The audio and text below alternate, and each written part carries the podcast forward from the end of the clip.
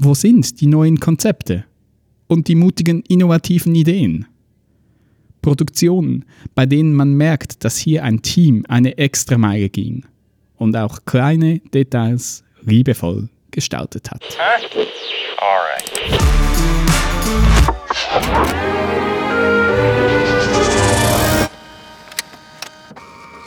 Ich habe da so eine Liste.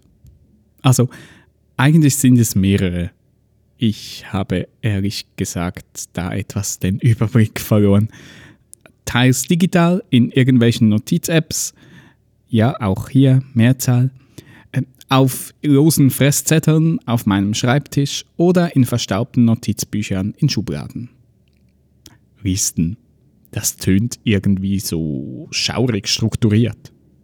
Es handelt sich aber eher um chaotische Fragmente, Ideenschnipsel für mögliche Projekte, Formate, Texte, Szenen oder sonstige kuriose Gedankengänge. Sehr unkonkret und einfach frei nach dem Motto, damit ich es nicht vergesse. Gefühlt alle Schaltjahre schaue ich da mal wieder drauf und notiere etwas. Je nach Stimmungslage oder Selbstbewusstsein kommt dann der müsste man doch eigentlich mal anpacken Gedanke oder das was für eine doofe Idee Gefühl. Dabei bleibt es dann meistens und das Leben geht weiter. Warum eigentlich? Hier würde nun der klassische Blogtext mit den Top 3 Ausreden, welche einen davon abhalten, kreativ zu sein, folgen. Doch Dafür habe ich erstens keine Zeit, zweitens fehlen mir die Ressourcen und drittens die guten Ideen. Darum schweife ich lieber zu den guten Ideen ab. Ich sehe die Headline schon bildlich vor mir. Wie rar sind sie wirklich?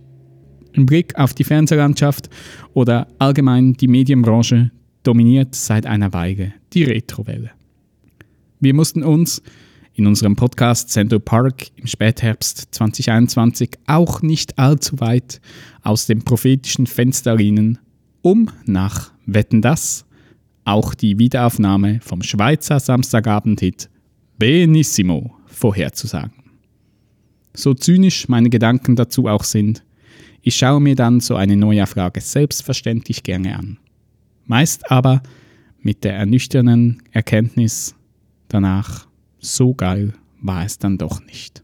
Darauf folgt die Frage, wo sind die neuen Konzepte und die mutigen innovativen Ideen? Produktionen, bei denen man merkt, dass hier ein Team eine Extrameile ging und auch kleine Details liebevoll gestaltet hat. Mir ist bewusst, wie anstrengend, risikoreich, ja gar frustrierend solche Produktionen sein können. Trotzdem bin ich froh, dass wir es bei Central Arts wenigstens versuchen, diese neuen Ideen zu finden. Wir haben es in einem unserer Werte so formuliert. Wir lieben das Neue, setzen schnell um und glauben an die Zukunft, ohne dabei zu vergessen, welche Schätze die Kunst in der Vergangenheit hervorgebracht hat.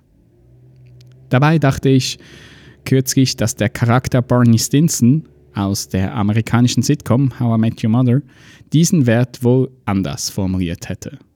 Bei ihm wäre aus New is good dann der Claim New is always better geworden. Zitat New is always better, my oldest rule, which makes it the best. Immer besser ist das Neue wohl kaum.